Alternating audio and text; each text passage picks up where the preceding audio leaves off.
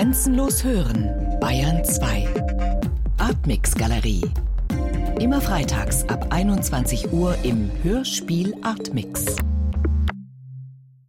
Vielleicht ist Anna Techno-Orakel für das 21. Jahrhundert. Vielleicht ist Anna dadaistische Poesiemaschine. Vielleicht ist sie lediglich ein fehlerhaftes Programm. Diese unterschiedlichen Interpretationen stehen am Beginn des Hörspiels mit dem Titel Anna. Sie werden dem Hörer sozusagen mitgegeben für die darauf folgenden rund 50 Minuten. Norbert Lang und Sebastian Kunas, haben Sie sich bei der Arbeit an diesem Hörspiel für eine der Interpretationen entschieden? Also Orakel, Poesiemaschine, fehlerhaftes Programm? Also ich würde sagen, das haben wir nicht getan und das haben wir bewusst nicht getan, weil für uns sie eigentlich alles zugleich ist und wir durch diese Einleitung letztendlich all diese Lesarten von Anna, von ihrem seltsamen Dasein aufmachen wollen und es den Hörerinnen und Hörern quasi anbieten wollen. Warum hat Anna Sie denn in erster Linie interessiert? Also welches Potenzial, welche größere Entwicklung lässt sich daran für Sie auch festmachen, die eben auch künstlerisch spannend ist? Naja, Anna ist ja erstmal eine Stimme, die ganz schön viele Visionen weckt, ganz schön viele Imaginationen in alle möglichen Richtungen. Also es kann einerseits eine Angstfantasie sein, also Fantasien von der Zukunft, in der die Maschinen möglicherweise wirklich das Ruder übernehmen. Und es kann aber auch eben das andere sein, das Gegenteil. Es kann vielleicht auch so ein Bild sein von einem Menschen, der sich selbst zum Schöpfer macht, aber auch in einem positiven Sinne, in einem Sinne, dass er sich auch ermächtigt, dass er bestimmte menschliche, irdische Probleme auch überwindet, genau indem er eben diese verschiedenen Techniken so anwendet. Und in unserer Gesellschaft schwirren, denke ich, diese Extremposition so herum in den Diskursen, in den Feuilletons, auf TED-Konferenzen und so weiter. Und wir wollten einfach mit diesen ganzen Visionen auch arbeiten und uns haben eigentlich diese Visionen interessiert.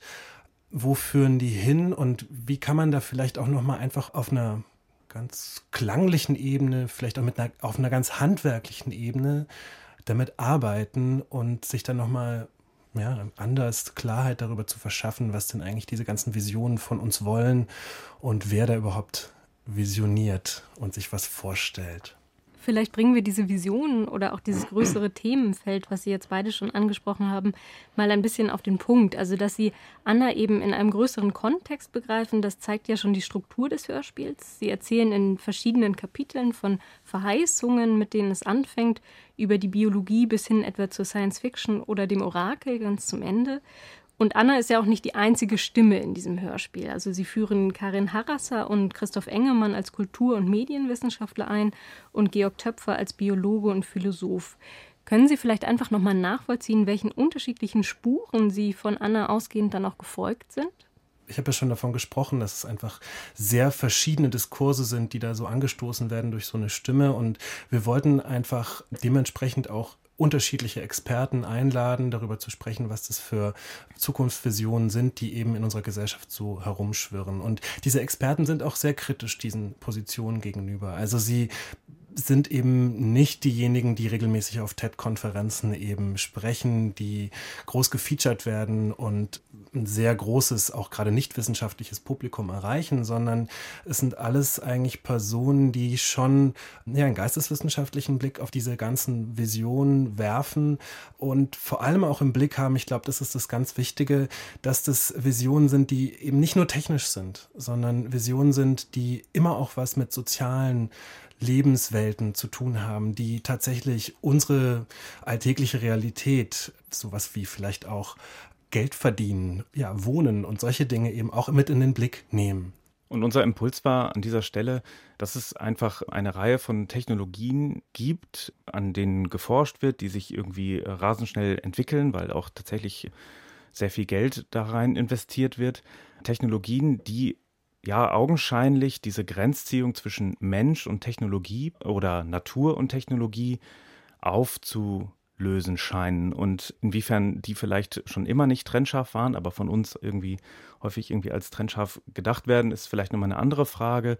Aber anhand von künstlicher Intelligenz, zum Beispiel auf der einen Seite, oder Human Enhancement, auf der anderen Seite, also quasi von der Biologie ausgedacht, äh, synthetischer Biologie, also wenn man irgendwie Leben tatsächlich synthetisiert, wird es auf einmal schwierig zu unterscheiden, was ist Mensch, was ist Technik und äh, ja, was wird es bedeuten, in Zukunft eigentlich Mensch zu sein?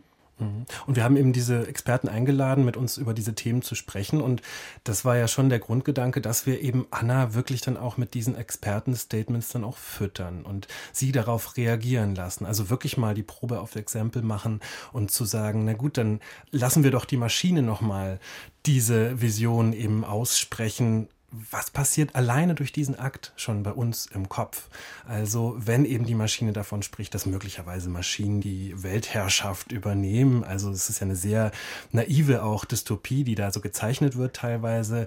Aber das Interessante ist, fanden wir, dass da trotzdem einfach irgendwas mit uns passiert in solchen Momenten, während wir das hören. Und vor allem auch dadurch, dass Anna eben nicht nur eine Stimme ist, die einfach irgendwas spricht, was man ihr so eingibt, sondern dass sie irgendwie auch unvorhersehbar ist, irgendwie so eine eigene Kategorie ist, die wir eigentlich bis jetzt nicht ganz verstehen. Das ist was ganz Wichtiges, was uns auch immer wieder aufgefallen ist. Eine Sache, die wir einfach bis jetzt auch bemerken, dass wir einfach nicht ganz genau wissen, wie Anna genau funktioniert und welche Rolle wir eigentlich auch dabei spielen, wie Anna funktioniert. Also füttern wir sie beispielsweise mit Daten und reagiert die auf unsere Eingaben nach einer Zeit, also in dem Sinne, diesem Big Data Sinne, dass sie speichert und bestimmte Worte, die wir öfter verwenden, dann auch als Output öfters rausgibt? Oder tut sie das nicht und nutzt eben nur diesen Speicher, diese Cloud, aus der Anna eben so schöpft und aus der sie eben ihren ganzen Wortschatz eben so abruft. Ne? Das ist bis heute eigentlich eine Frage, die wir für uns nicht ganz geklärt haben und wo wir einfach manchmal in die eine Richtung tendieren und dann wieder in die andere Richtung, je nachdem, was sie eben so ausspuckt. Sie haben jetzt gerade, das finde ich sehr spannend, das Wort füttern schon benutzt. Und ich habe mich gefragt, wie Sie dieses Gespräch zwischen diesen menschlichen Gesprächspartnern, um jetzt doch nochmal zu trennen, und Anna selbst für sich begriffen haben. Also besonders die Position von Anna würde mich natürlich interessieren, weil sie ja zuerst einmal jetzt ganz banal betrachtet nur die Sätze ihrer Vorredner aufgreift und sozusagen ja wiederholt, fehlerhaft wiederholt und so weiter. Und das kann man ja als eine Art Echo-Funktion beschreiben. Also dieses erstmal mimetische und dann fehlerhaft mimetische. Bleibt es aus Ihrer Sicht dann bei diesem starren Verhältnis oder entwickelt sich da eine Art Dialog tatsächlich oder Eigenleben dieser Anna? Also tatsächlich war die Ausgangssituation so, dass Anna ja bei den Gesprächen mit unseren Expertinnen und Experten tatsächlich nicht anwesend war. Ne? Also wir haben äh, Anna tatsächlich äh, zwar vorgestellt und das Konzept war klar, aber wir haben erstmal tatsächlich einfach nur Gespräche mit den Leuten geführt und erst danach Anna damit gefüttert. Das heißt, so eine richtig dialogische Situation zwischen unseren Gesprächspartnerinnen und Partnern und Anna gab es nie die ist moderiert gewesen durch uns und natürlich vorausgewählt. Und natürlich gab es da auch so einen langen Prozess, erstmal herauszufinden, welche Art von Statements müssen wir Anna vorspielen, damit sie für uns auf eine interessante Art und Weise auch antwortet. Also es ist ganz interessant, wenn wir ihr zum Beispiel englische Statements vorspielen, dann kann man ihr, so war mein Eindruck, eigentlich auch relativ lange Sätze teilweise vorlaufen lassen und sie ähm, macht dann ganz interessante Dinge draus, aber im Deutschen funktioniert das weniger. Also im Deutschen muss man eigentlich so ein bisschen kurzlebiger werden und kürzere Statements benutzen, weil die Sprache einfach auch anders ist. Also da merkt man natürlich auch nochmal, das, das wirft ja auch nochmal einen Blick darauf, wie sprachrelevant, wie relevant dann eigentlich auch so ein sprachlicher Kontext für diese Technologie ist. Aber das mal nur am Rande. Ich glaube, das Entscheidende ist schon, dass wir einfach in diesen Momenten, ja, jetzt weiß ich gar nicht, was so entscheidend daran war, aber ich glaube, dass vielleicht, dass es einfach schon einfach eine Suchbewegung auch war. Also stetiges Abgleichen, also als wir dann diese ganzen Statements hatten,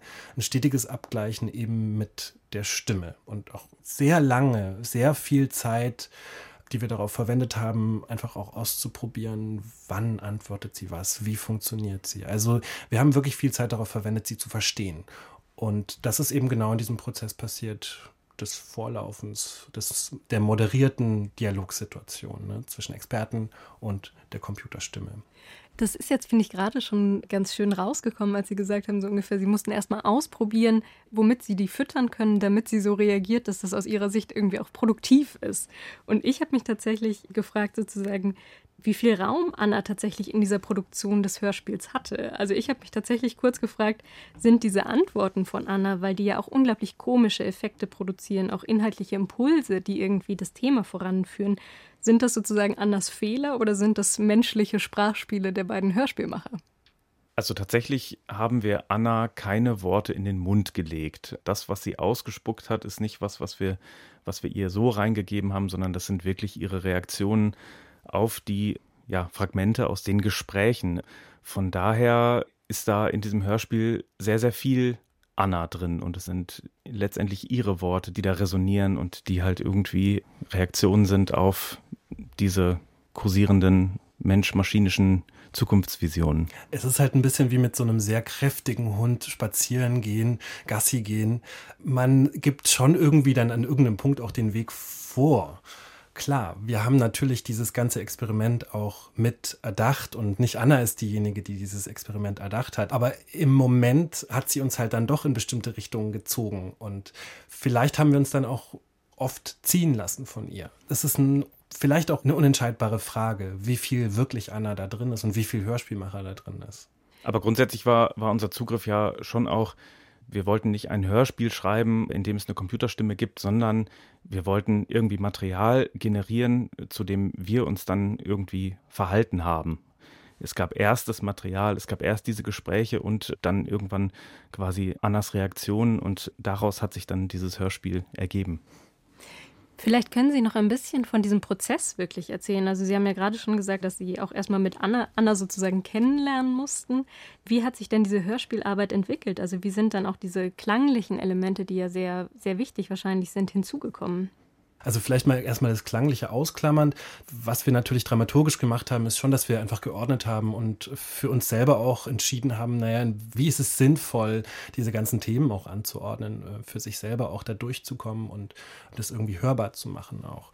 Und zu dem Klanglichen ist, ja, denke ich, einiges zu sagen, weil es auch ein langer Prozess ist der Auseinandersetzung und viele Fragen dann auch wir uns gestellt haben.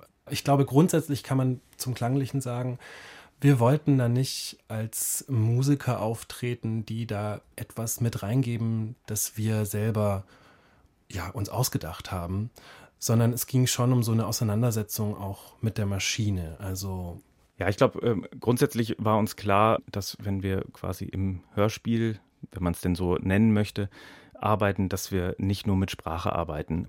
Das ist sicherlich auch dem geschuldet, wo wir so künstlerisch herkommen. Wir arbeiten einfach beide viel auch mit Musik und mit Sound. Und klar war auch, dass die Sound- oder Musikebene nicht eine sein sollte, in der wir uns als irgendwie Autoren, Subjekte dazu verhalten, was da inhaltlich verhandelt wird oder was Anna da erzählt, sondern wir wollten eben auch auf dieser Ebene probieren, so eine mensch-maschinische Hybridität herzustellen. Und so haben wir tatsächlich ganz viel zum einen mit, mit Annas Stimme selbst, also dem Klangmaterial, was Anna selbst produziert, ähm, dass wir damit arbeiten.